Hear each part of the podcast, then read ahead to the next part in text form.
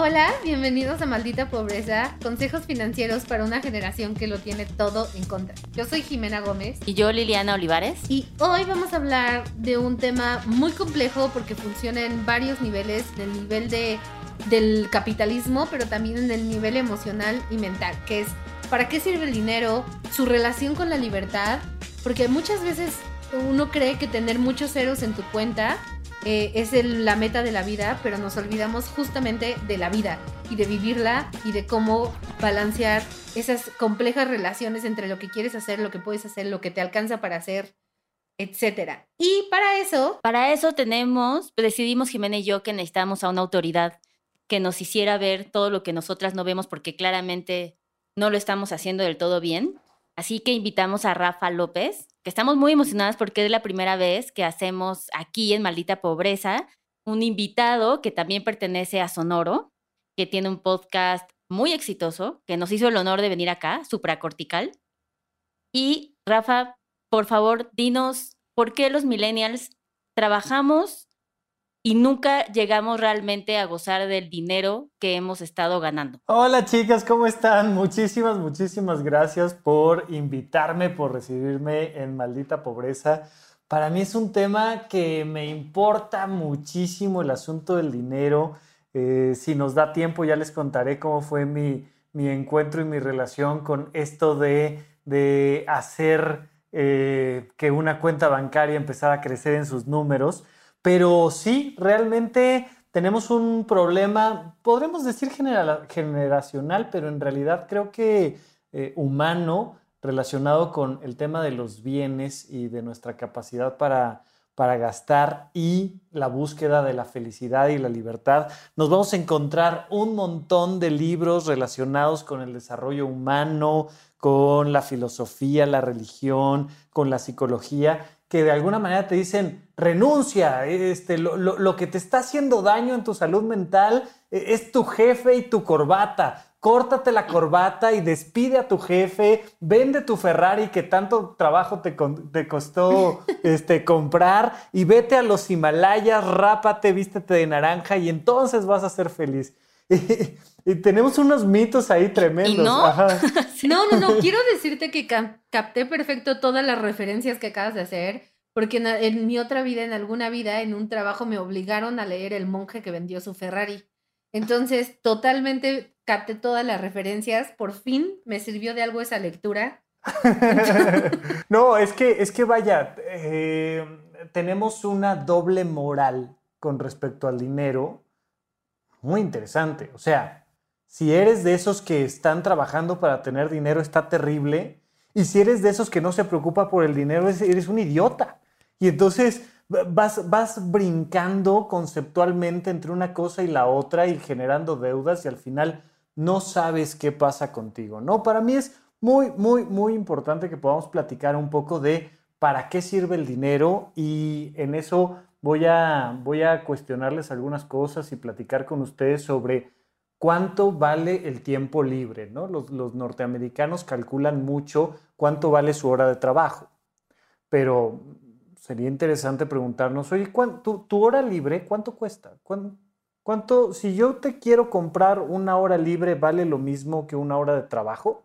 ¿Es lo mismo pues que yo te contrate a las 8 de la mañana, que a las 6 de la mañana, que a las 12 del día, que a las 10 de la noche? ¿Cambian los costos o no? Siento que la respuesta a eso es que no les alcanza mi tiempo libre, muchachos. no, y también en México creo que, o sea, yo antes era VP de una agencia de publicidad. Entonces yo te puedo contestar esa pregunta muy, muy acertadamente. En México la hora libre vale unas, pizza, unas pizzas y una cerveza, ¿no? Eh, y entre más noche, más pizzas y cerveza. No, no es cierto, para nada apoyo esa forma de explotación. Eh, ya, ya, ya afortunadamente no le imparto, pero creo que sí, cuando hablamos de esto de para qué sirve el dinero, creo que Liliana y yo podríamos dividirlo en, en un par de buckets, ¿no? En un par de como capacidades, que sería el dinero que da seguridad, el dinero que te da felicidad, que, te, que spark joy, ¿no? El dinero que construye y el dinero que se comparte. Entonces, ¿qué les parece si empezamos un poquito por esta, este bucket que incluye justo de lo que hablas, Rafa, el tiempo libre, que es el dinero que te da felicidad? y el valor que, que, que tiene ese tiempo, ¿no? Y cómo lo usas. Claro, sí, por supuesto. El dinero, al final de cuentas, hay que entenderlo como tal cual, es, es, un algo que nos permite adquirir bienes o servicios. Creo que se nos olvida mucho esto. Parece muy obvio regresar a la definición más básica, pero el dinero nada más es un símbolo que te permite tener algo más. Decir, oye, yo ya trabajé y ahora tengo estos valecitos que me permiten cambiarlo por otra cosa. Pero en realidad esos vales... El, el, dinero es la herramienta, es el instrumento, ¿no? No es el valor, no es, la, no es lo que te va a generar lo que el final, ¿no? Es simplemente lo único que necesitas para llegar a cumplir lo que sea en cualquiera de estas categorías que nos dijo Jimena, ¿no? Por supuesto, y como no tenemos nuestras cajitas de seguridad, felicidad, el dinero para compartir y el dinero que construye, como nada más nos han enseñado a pensar que lo que tenemos que hacer es obtener dinero, obtener los valecitos, sea que los tengas o no los tengas, de repente ya no sabes cómo se usa.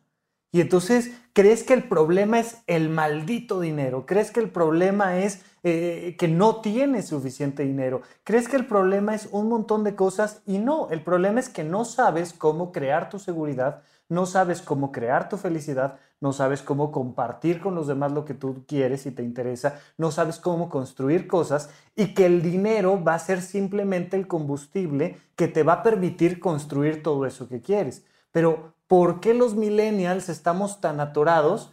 Bueno, porque no tenemos todavía la más remota idea de qué es la felicidad. Y por supuesto que todos no sabemos cómo comprarla. ¿Se podrá comprar la felicidad? Spoiler, Sí. sí, más bien tu definición de, felicidad va a decidir qué tan cara te sale, ¿no? Pero de que se puede comprar, se puede comprar. Y también creo que ahí hay otro nivelcito que es totalmente, o sea, yo soy súper de esa escuela del, del éxito solo se ve en tu capacidad de hacer dinero. Y una vez que tu capacidad de hacer dinero es alta, es tu capacidad de hacer aún más dinero. Y se vuelve como un punto, como tú dices, de solo solo a, eh, ir acumulando estos valecitos cual castor. Sí, son los castores, ¿no? Los que hacen las presas, ¿sí? Sí. Entonces, cual castor para, para algo que no queda súper claro. Y cuando ves a alguien, o sea, por ejemplo, en, Instagram, ¿no? Como esa tribu de gente que está todo el tiempo en Tulum. Y es como. ¿Y que dice tribu? Y que dice tribu, exacto.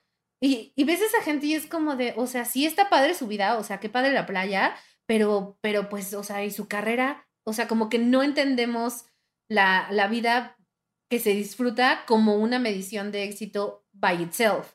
Tiene que ir acompañado de un chingo de dinero eh, o reconocimiento del mundo, de tus pares, de ese güey es un cabrón, esa morra es cabrona, eh, si no, como que no lo entendemos, ¿no? Claro, claro, nos da, nos da esta sensación de que hay la, selfie del éxito, ¿no? O sea, está esa composición fotográfica que se supone debes de tener. Para nuestros padres era estar en casa con tus dos o tres hijos, el árbol de Navidad atrás y este, ¿no? Sacarte la foto navideña era la foto del éxito. Van cambiando las generaciones y ahora te tienes que sacar la foto en la playa o en un viaje haciendo alguna cosa con muchas lucecitas y, y este, un, un video cortito, alguna cosa así. Pero nos han ido cambiando las fotos y mientras estemos buscando esas fotos, nunca vamos a alcanzar. Entonces, algo muy importante que debemos de entender es que eh, estas respuestas aprendidas que tenemos en torno a la felicidad nos desvían mucho de la conversación. No, pues es que cada quien es feliz diferente. No, o sea, es como que digamos que cada quien come lo que quiere. Pues sí, puedes prepararte diferentes tipos de alimentos, pero al final tu cuerpo necesita una cierta cantidad de kilocalorías y si le das de más o de menos vas a afectar tu salud de una forma u otra. La felicidad es desarrollar tu capacidad de pensar, ahora sí, como tú quieras, tu capacidad de expresar, sentir emociones, ahora sí, como tú quieras, y tu capacidad de hacer lo mejor que puedas con tu cuerpo, como tú quieras. Hay gente que disfruta mucho pensar en ciencia, o pensar en arte, o pensar en... Hay gente que disfruta mucho la música, otros la pintura, otros el teatro, de acuerdo. Hay gente que disfruta nadar, otros que disfrutan escalar. Pero quiero dejar muy claro, la felicidad es tu capacidad para realizarte intelectualmente, emocionalmente y motrizmente. No es que tan lejos llegas en el globo terráqueo, nunca es que tan lejos llegas. No es que tan rápido va tu auto, jamás. No es cuántos hijos tienes, sino es qué estás haciendo con tus pensamientos, qué estás haciendo con tus emociones, qué estás haciendo con tu cuerpo, lo que realmente es la felicidad. Y de ahí entonces me gustaría jalarnos hasta antes de cuando consumes dinero, hasta antes de cuando lo produces, para preguntarte, ¿qué te hacía feliz cuando tenías 15 años y no producías un peso? ¿Qué te hacía feliz cuando tenías 10? Cuando tenías 4? Cuando tenías un año? ¿Qué significa la felicidad antes del dinero? Uy, pues yo, yo era emo, ¿no? Entonces no, no, no te vengo manejando la felicidad a los 15. Eh, solo mucha depresión y flecos. Pero la idea de que tuvieras 15 y, o 7 o lo que sea y que fueras feliz porque los adultos estaban encargando ah, de darte las cosas del dinero, es ahí donde está la felicidad. Que alguien más lo trabaje. Claro, entonces, claro, eh, eh, eh, te, quitan la presión de pagar renta, te, te, quitan la presión de pagar servicios, te quitan la presión. Imagínate que te quitan todas esas obligaciones financieras. Vamos a pensar que ahora tienes 30 años, 25, 30 años, y que no tienes obligaciones financieras. Imagínate que alguien así, varita mágica, te quita las obligaciones financieras. ¿A qué te dedicarías? Qué fuerte, qué fuerte pensamiento, porque creo que, digo, yo no tengo 25 y entonces igual yo estoy más como domesticada en el trabajo, pero de todos modos trabajaría. O sea, incluso si no tuviera que pagar la renta, seguramente estaría hustling all the time. O sea, en algo como más... No, haría hasta lo mismo, ¿eh? O sea, como el trabajo que hago ahorita lo haría gratis. Sí. sí, yo también pensé eso. Dije, fuck, sí haría lo mismo. O sea, como Claro, es que desde un punto de vista diferente, ¿no? O sea, con, un con menor presión y tal vez seguramente en otro lado del mundo, ¿no? Con esa flexibilidad de lo que sea. Pero creo que sí en el core, este, totalmente, también visualizo totalmente a Jimena haciendo exactamente lo mismo. O a lo mejor en el mismo lugar del mundo, ¿eh? Es que fíjense en esto, las personas piensan que cuando tengan mucho dinero se van a comprar un castillo en Europa y se van a ir a vivir a Europa, pero como no tenemos la, oportunidad de vivir eso, no nos damos cuenta de que eso y la felicidad no tienen nada que ver. Si te quitas las presiones financieras y sigues haciendo lo mismo que ya estás haciendo, te diría yo, y disculpen mi francés, vas de poca madre.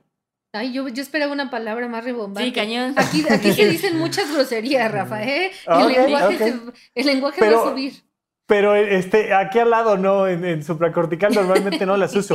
Pero vas muy bien. Pero hay muchísimas personas, hay muchísimas personas que dicen, no, si me quitaran las presiones financieras, mi vida sería completamente diferente. Pero, brother, vas muy mal. Porque entonces la pregunta es, ¿cómo le vas a hacer para llegar a esa vida que tendrías si no tuvieras las presiones financieras? La gente se mete muy rápidamente por embarazos no deseados, por tener un trabajo que fue el primero que se les atravesó, porque no conocen su vocación, por salirse de su casa y tener que pagar una renta para la cual no les alcanza, por un montón de cosas, pero la gente se mete muy rápido en obligaciones financieras que los desvían de la vida que realmente quieren tener, de los, los desvían de la vida que disfrutarían. Ahora, por supuesto, Jimena, vamos a tener que platicar, creo yo que, que lo que tú has comentado nos lleva a pensar que sí te hace falta orden en tu vida, pero no realización. es muy diferente, ¿no? no? eso entre eso de las tantas cosas que podríamos analizar de la vida que Jimena necesita. Pero, es otro bueno, pero pues sí, sí, no, quedémonos en materia, ¿no? Porque también mi psiquiatra me se va a sentir engañado por esta conversación. va a sentir que le estoy poniendo el cuerno. Pero justo eso nos lleva a o sea, como al dinero que te da seguridad, porque justo de eso se trata ese dinero. O sea, el dinero que es tu fondo de emergencia, por si, por si quieres renunciar, por si te despiden, por si llega una pandemia, por si te caes y te rompes la pierna. Ese, es, ese dinero que te da seguridad, empezando en el fondo de emergencia, que para sé que lo mencionamos en todos los episodios, pero es, es fundamental. Es fundamental. Entonces, si quieres, Liliana, igual ahí, take it. Sí, pero aparte creo que algo de las cosas que siempre repetimos como en los talleres es, imagina, la gente odia ahorrar, ¿no? O sea, tenemos como la idea de que ese dinero lo ahorras y se les olvida que ese dinero es para ti. No, se, no va a ningún lado. Simple, el beneficio siempre sigue siendo tuyo, pero sienten que lo están donando. es el dinero que no gastan ahorita. Exacto. Entonces, Entonces. Pero es que además es, el dinero que, en teoría no vas a gastar nunca porque lo estás ahorrando. Pero ese es Yo siempre les digo, oye, ¿lo estás ahorrando para qué? ¿Para cuándo? No, y esa es una mala forma de ahorrar y por eso no, no terminan ahorrando de una manera efectiva ni sustentable, ¿no? Pero al final el ahorro siempre tiene una meta, siempre lo vas a terminar gastando. Tal vez a los 65 años si es para tu retiro, o tal vez en un año si es porque te vas a ir a un viaje a Europa. Pero in the end, ese beneficio siempre lo vas a tener tú. Y cuando hablamos de, bueno, a mí me choca la palabra como libertad financiera porque es muy de asesor de seguros Monterrey y me da hueva, pero imaginemos que tus decisiones las puedes tomar sin considerar dinero. Y eso sí implica libertad, ¿no? Imagina que puedas tomar cualquier decisión sin que primero pienses el dinero. Porque cualquier mortal que no es millonario, incluso algunos millonarios, siempre cualquier decisión, uno de los factores primero es si te alcanza, ¿no? Si puedes o si no puedes financieramente. Entonces, a esto vamos con, si tú pudieras poner en mente que ese dinero que estás ahorrando siempre va a tener un beneficio, alguno de corto, otros de largo plazo, pero no va a ningún lado, siempre va para ti y es para que tengas la oportunidad de elegir lo que quieres hacer con, con, tomando en cuenta factores que no tengan que ver con el dinero, cuando experimentas eso, uno es súper adictivo porque es una manera muy diferente de vivir la vida, muy diferente. O sea, no sabes el estrés que tenías antes de que eso pasara, ¿no? Hasta que te quitan ese peso de encima, ubicas que existe otra clase de calidad de vida, ¿no? Entonces, creo que el ejercitar esos beneficios te lleva a tomar decisiones también muchísimo más pensadas en un beneficio hacia ti. Y aquí es cuando hablamos de, una vez que cumplas este dinero de seguridad, empiezas a pensar en cosas con conceptos tan complejos como lo que mencionaba Rafa, ¿no? Como eso te hace feliz, ¿no? Y ya puedes empezar a filosofar más allá y tener una vida más, más liviana. Fíjate, me, me recordaste dos cosas ahorita que estabas hablando. Punto número uno, el concepto de vejez. Yo no sé si ustedes sepan, pero a partir de cierta edad, especialmente a partir de los 60 años, eres tan viejo como tienes masa muscular, o sea, eres inversamente proporcional viejo contra tu masa muscular. Entonces, mientras más flaquito eres, más viejo eres, mientras más masa muscular tienes, más joven eres.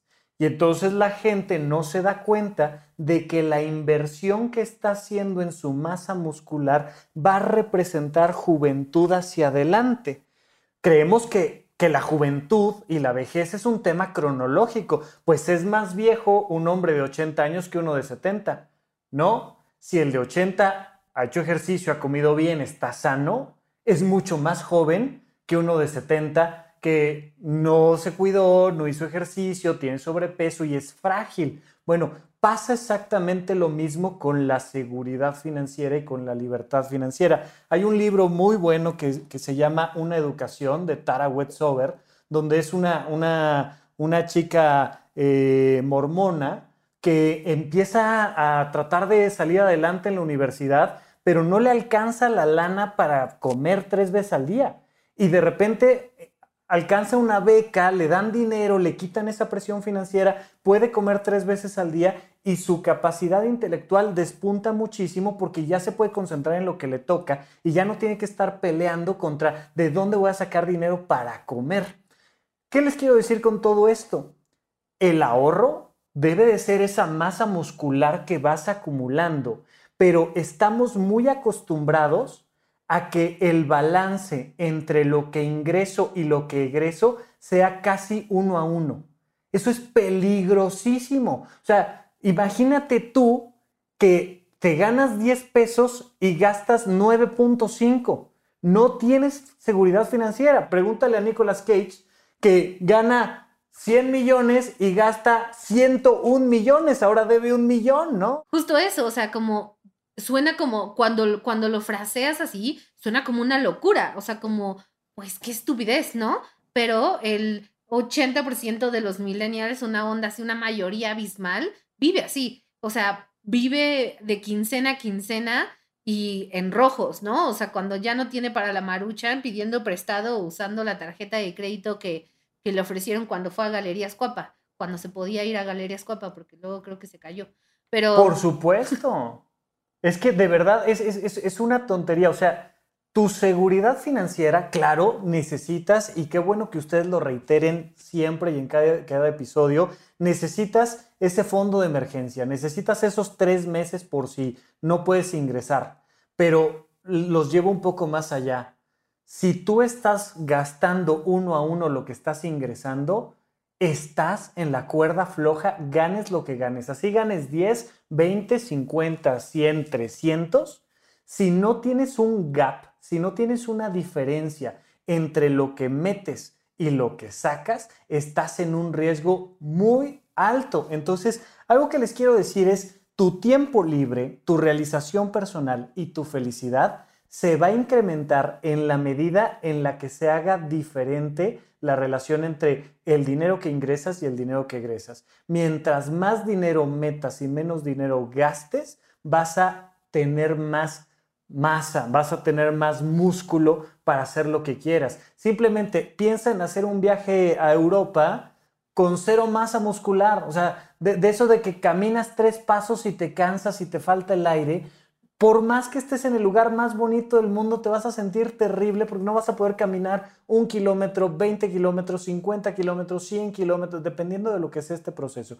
Entonces, cuando hablamos de dinero que nos da seguridad, yo les hablo más bien de un sistema, un proceso, donde la parte importante es que cada día vayamos aumentando la distancia entre el dinero que ganamos y el dinero que gastamos. ¿Qué opinan? Exacto. Es que creo que justo, o sea, son pasitos, ¿no? O sea, como, como eh, el, primer paso es tu fondo de emergencia, que va a ser lo que te va a dar esa camita de seguridad, de irte a dormir, que si toco madera pasa alguna desgracia, vas a estar un poco preparado para ella, al menos financieramente. Y luego ya vienen como todos los demás pasos, ¿no? Aquí creo que es, es, parece muy básico ese primer paso, pero es sorprendente la cantidad de gente que no lo tiene, ¿no? Y digamos que ya consigues ese fondito, pues entonces ya empiezas a analizar cómo, cómo gastas el dinero y ya te puedes poner más ambicioso, ¿no? O sea, este es el dinero que ahorro, este es el dinero que invierto, este es el dinero que disfruto y llegar como a todos estos boquetcitos, ¿no, Liliana? Sí, y lo que quiero mencionar es que el dinero de seguridad no es negociable. Todo lo demás sí, ¿no? Todo, si tú decides que no quieres invertir porque no quieres tomar ese riesgo, aunque le vayas a ir perdiendo tu dinero, that's fine. Si tú decides que no quieres invertirle dinero a tu tiempo libre, que muchas veces eh, creo que es poco de lo que mencionabas, Rafa, el poder evaluar en alguien que es super workaholic, ¿no? ¿Cuándo, en qué momento tienes que dejar de trabajar para poder disfrutar lo que has trabajado, ¿no? Si quieres sacrificar eso, también. Pero el dinero de, de tu seguridad es lo único que nunca no puedes dejar de hacer. Eso es como, creo que es el principio de adulto. Ese es el core de ser adulto. Saber que aunque no te encante, tienes que hacerlo y realmente llevarlo a cabo, ¿no? Sí, sí es, es, básico, es como dices, eso es lo que nos convierte en adultos y de hecho lo, lo comentábamos hace rato. ¿Qué nos hace diferentes de los adolescentes? Pues que su seguridad está en las manos de sus padres cuando eres un adolescente.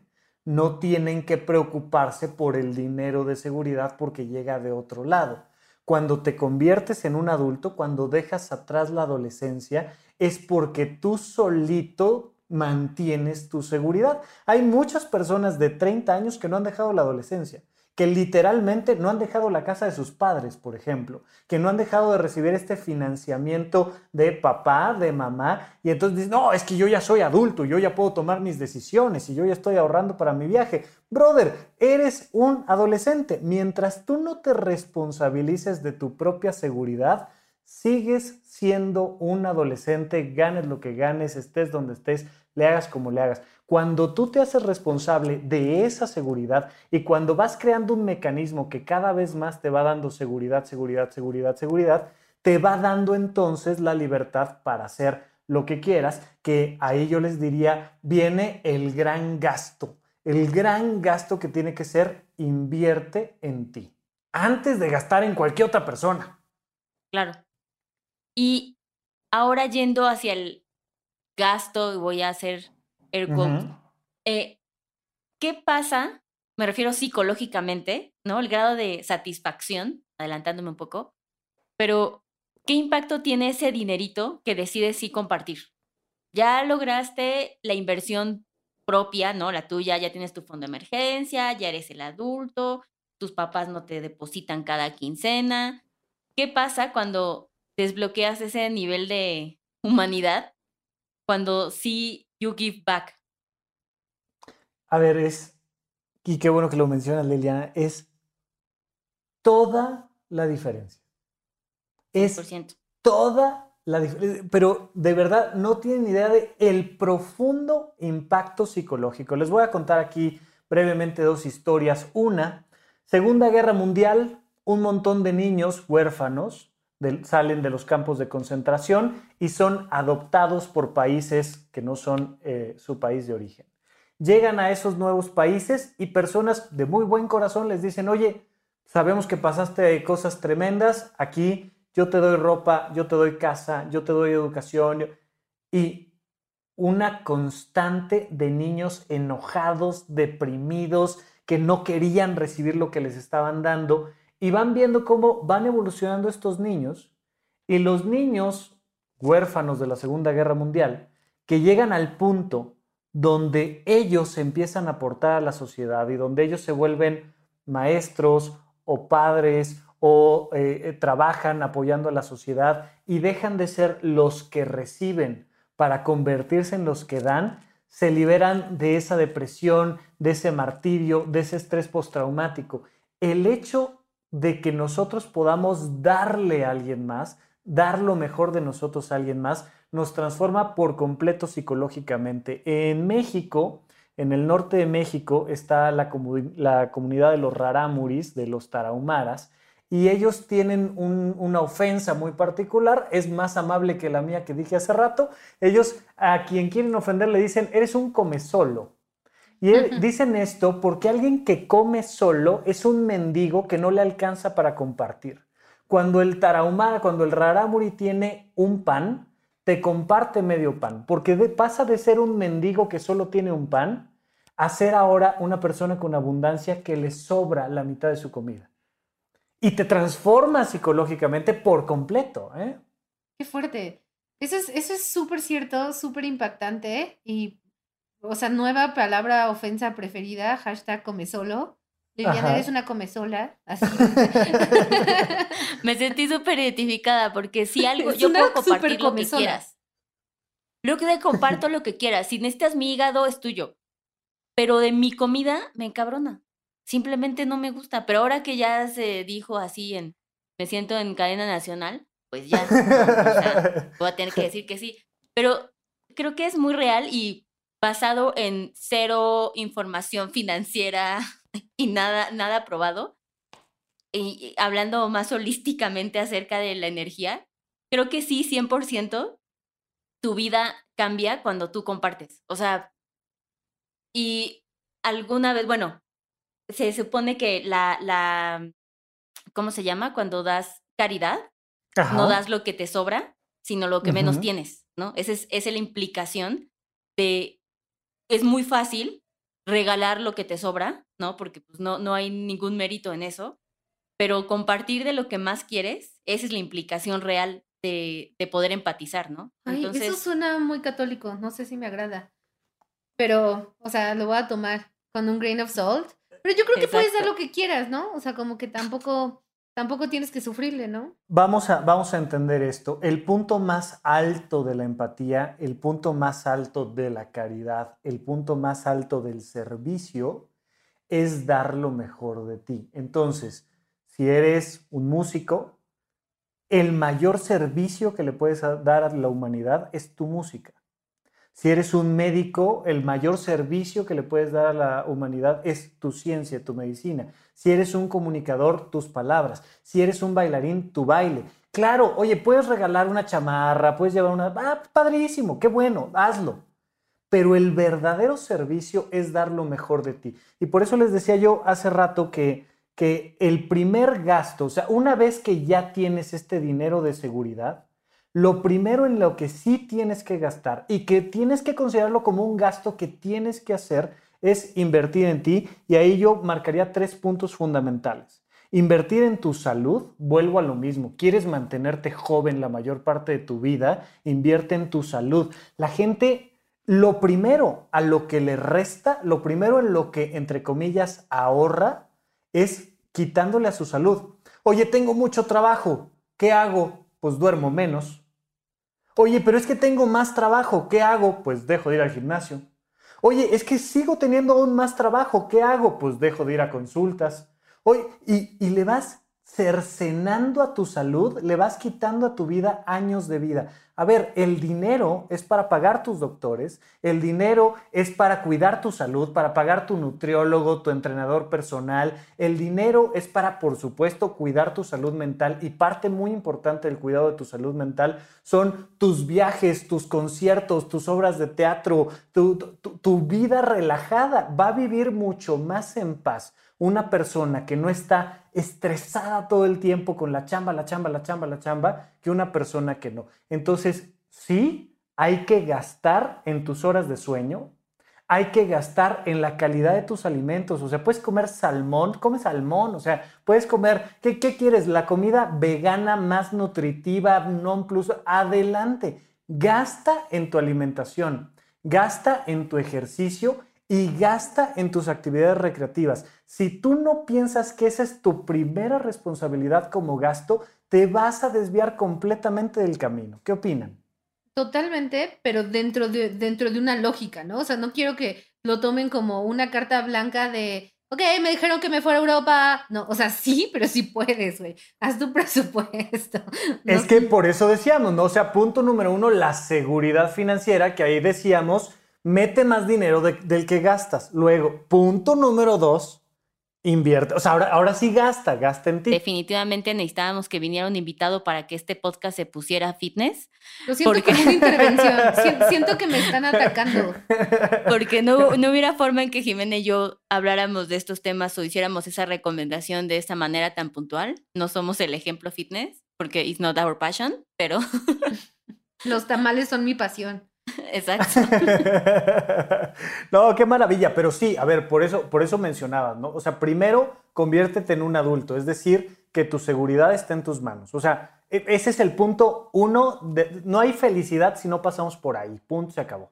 Ya estamos ahí, ahora invierte en ti, gasta en tu salud, punto número uno. Punto número dos, gasta en conocimientos paralelos.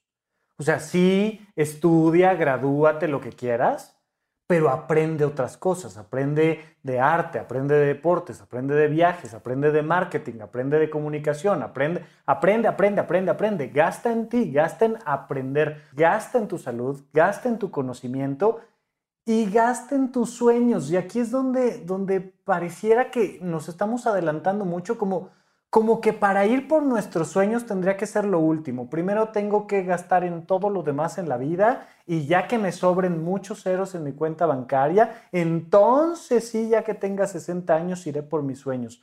No, después de que tienes tu seguridad financiera y estás cuidando tu salud y tu cultura, ve por tus sueños. ¿Qué es eso que quieres vivir en tu vida? Adelante, o sea, para eso es el dinero antes de tus responsabilidades, antes de meterte en triples trabajos y no sé qué tanto que nos atoran, ve por tus sueños y me encanta que ustedes me, dijeron desde el principio, pues yo estoy haciendo lo que yo quiero en mi vida. Hombre, van de maravilla, qué padre, pero hay mucha gente que no. Sí, creo que yendo justo a ese, a ese término, porque también creo que un problema real de los millennials que sí vemos es este extremo opuesto del millennial que gasta demasiado en sus sueños, que gasta demasiado en sus viajes, ¿no? Que hay esta necesidad de gratificación inmediata, en donde no se... Al millennial está comprobado que le cuesta mucho trabajo eh, planear algo más allá de dos años. O sea, lo que más nos llega a la imaginación, lo que más podemos comprometernos es dos años y quién sabe, ¿no? Entonces. híjole, y sabes que eso es muy fuerte porque significa que el tamaño de sus sueños es chiquitititititito. A ver, este querido público, si, si tus sueños se alcanzan en menos de dos años, tus sueños tan chiquititititos y son mediocres. No, y si solo piensas en. Y, justo eso, o sea, si, si un millennial le da la, la, la, la, vida, la situación económica, la situación familiar, todo, todo ese bagaje que traemos para este, este miedo, esta incertidumbre de planear algo más a dos años, pues sí, evidentemente lo que, lo que te da para imaginar, pues es, es más chiquito, porque no, no tenemos, y eso Liliana y yo lo hablamos mucho, o sea, por ejemplo, nuestros papás sí perdieron todo en, en la crisis, ¿no? Del 94. Entonces sí hay un, sí hay un miedo en nosotras como de, de, de, en cualquier momento esto, esto se va a esfumar, ¿no? Lo vamos a perder todo. Y eso nos da un sentido de urgencia, de, de vivir ahora, de disfrutar ahora, de gastar ahora, de ahorrar para algo que pueda ser obtenible en un corto periodo de tiempo. Em, porque no sabemos si en 10 años vamos a tener el mismo ingreso, las mismas oportunidades, la misma situación económica global. O ya no nos metamos en en política o ecológica, ¿no? Que ya son un chingo de variantes. Claro, claro, pero, pero es, es un poco la filosofía de sálvese el que pueda. O sea, como esto se está cayendo, pues hay que correr, correr, correr, correr, consumir, consumir, consumir, apurarse, apurarse, apurarse. Claro, y creo que no, bueno, yo tal vez como que tengo en contacto como muchos de los sueños de los millennials, ¿no? De hecho, nuestra página es cuéntanos tus sueños. Entonces, pues sí recibimos varios, ¿no?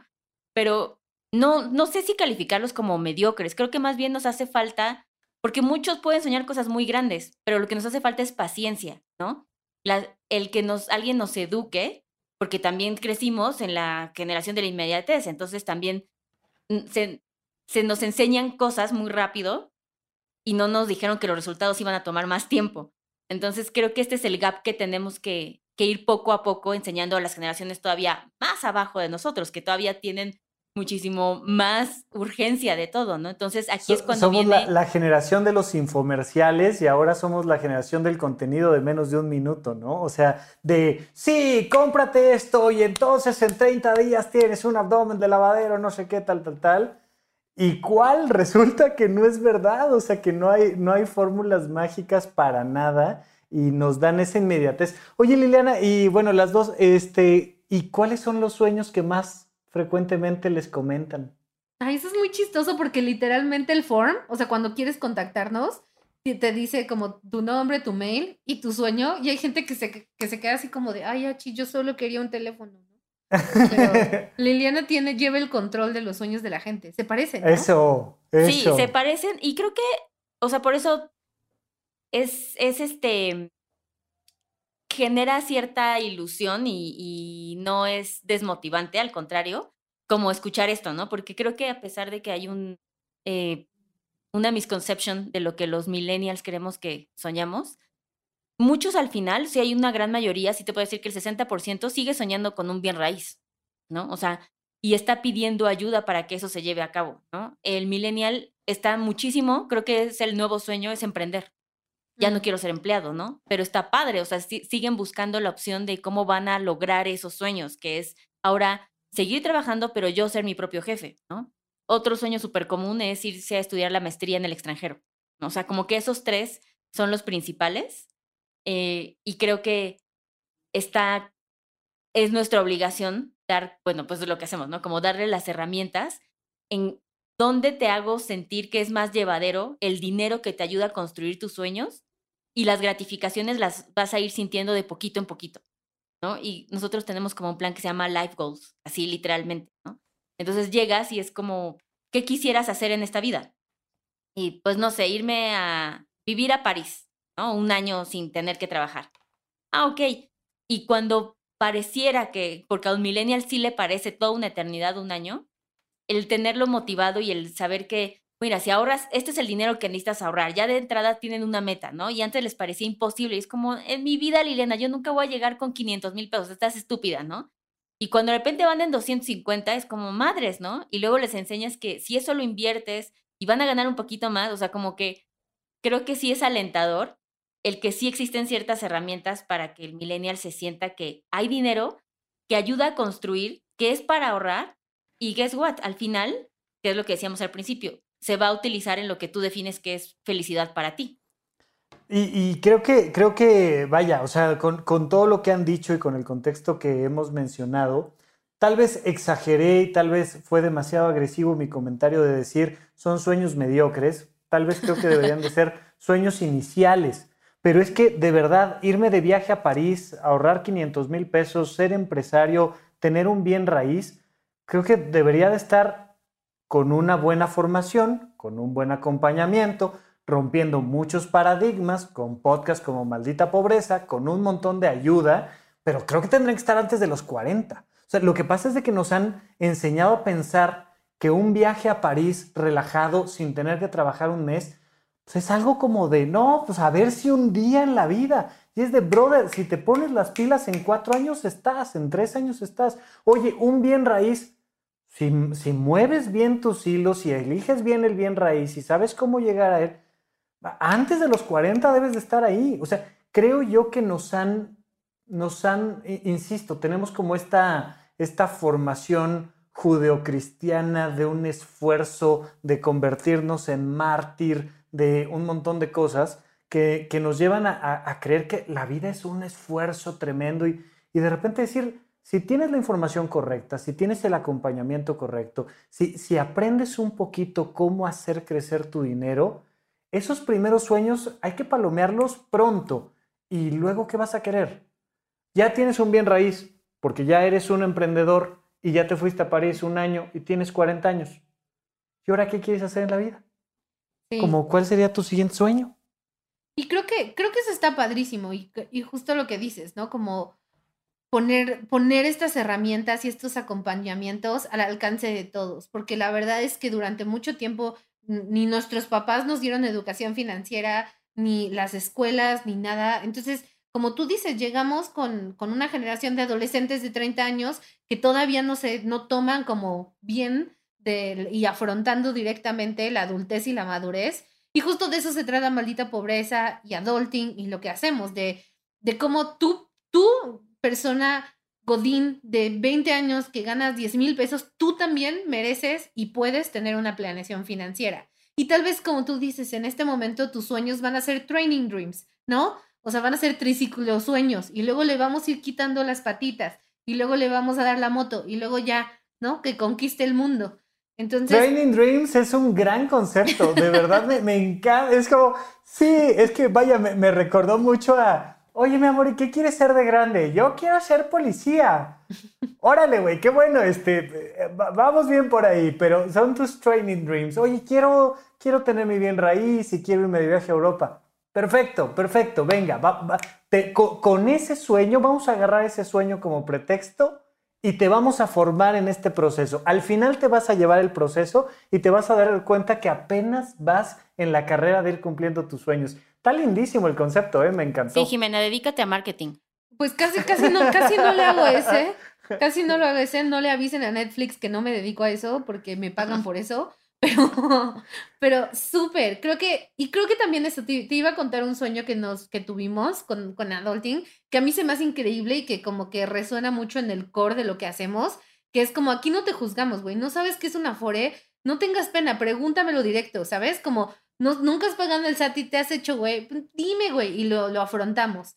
Y uno de los sueños que hemos recibido, por ejemplo, y que cero juzgamos, y es em, a una chica que quería ponerse boobies, ¿no? Entonces, como, güey, ese es tu sueño, vamos, ¿no? Eh, o, por ejemplo, en algunos clientes que hay que presupuestar su consumo de, de marihuana.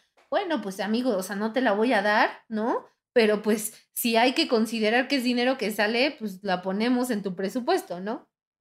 Porque todos somos distintos y, y al final eh, el, como tú dices, el proceso es, es, lo valioso, como dar esas herramientas y luego también la gente te, te, te sorprende. De repente tenemos clientes que empezaron endedadísimos y regresan y ya es como de, ah, no, ya tengo tanto ahorrado, compré un terreno y ahora estoy invirtiendo y es como, wow, eres otra persona.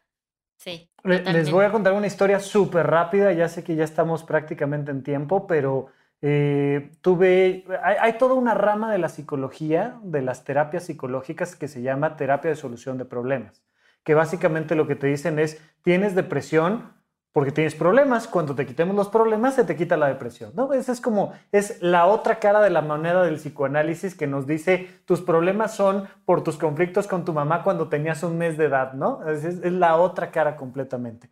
Y entonces alguna vez tuve a una, a una señora que se dedicaba a vender tortas afuera de una escuela y estaba muy deprimida porque tenía muchos problemas financieros. Y entonces cuando hicimos un breve análisis, resulta que ella vendía las tortas en 10 pesos, pero considerando materia prima, traslados, todo lo que le costaba hacer una torta, a ella la torta le costaba 12 pesos.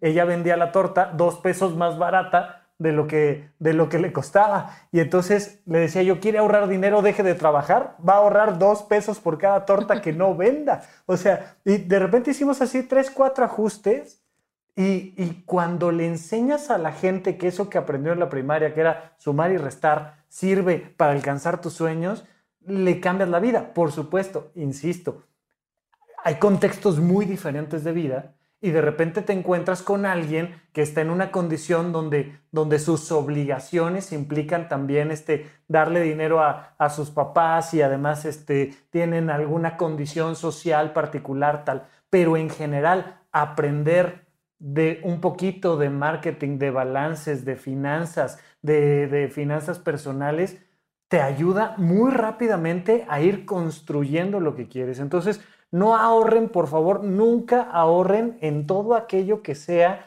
algo que les pueda retribuir, como por ejemplo aprender cómo manejar tu dinero. Gasta en eso. Si vas a gastar en algo, gasta en saber cómo, cómo manejar tu dinero y vas a ver cómo te va a retribuir esa inversión tremendamente. Así es.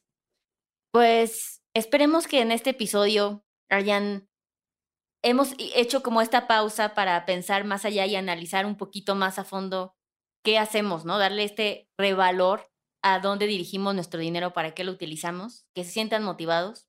Yay. Y pues muchas gracias, Rafa, por darnos todas estas lecciones de vida que no nos ponemos a pensar cuando gastamos a lo estúpido. No, No, hombre, súper gracias a interesante. ustedes. Súper No, interesante, súper enriquecedor. Te voy a robar un par de anécdotas y el término comezola es el nuevo apodo de Liliana. Le voy a cambiar su Instagram a arroba comezola. Eh, Me acabas de cambiar la vida. Y Ay. muchísimas gracias, Rafa. Yo me voy a robar el Training Dreams, me encantó, este, hasta para nombre de episodio si ustedes quieren o no, pero este, está padrísimo y la verdad, desde que surgió Maldita Pobreza, yo dije, yo quiero platicar con ellas, qué bueno que ustedes sigan hablando de todo esto y más, hay un montón de cosas que yo voy aprendiendo de ustedes en el proceso, me encanta y espero yo que mucha gente muy temprano, eh, a sus 15, a sus 18, a sus 20, empiece a entender que este es el camino y que se acerque a ustedes y que les platique sus sueños. Y como, como decía Liliana, ya el simple hecho de que les pregunten, oye, ¿cuál es tu sueño? Híjole, yo creo que son de esas preguntas que alguien te tenía que hacer y que normalmente no te hacen en casa, ¿no? En casa te dicen, tu única responsabilidad es ir a la escuela, entonces tienes que sacar 10 y de eso se trata la vida. Y de repente que alguien te pregunte, ok, pero ¿cuál es tu sueño? Me encanta, me fascina. Chicas, gracias por recibirme, por invitarme. Y no olviden suscribirse a Maldita Pobreza y obviamente a Supracortical tienen que ir y ahí va, va a estar Rafa hablando un bonche de todas estas cosas, fanes, fanes que somos. Entonces suscríbanse a los dos y muchas gracias. Nos vemos. Bye. Bye.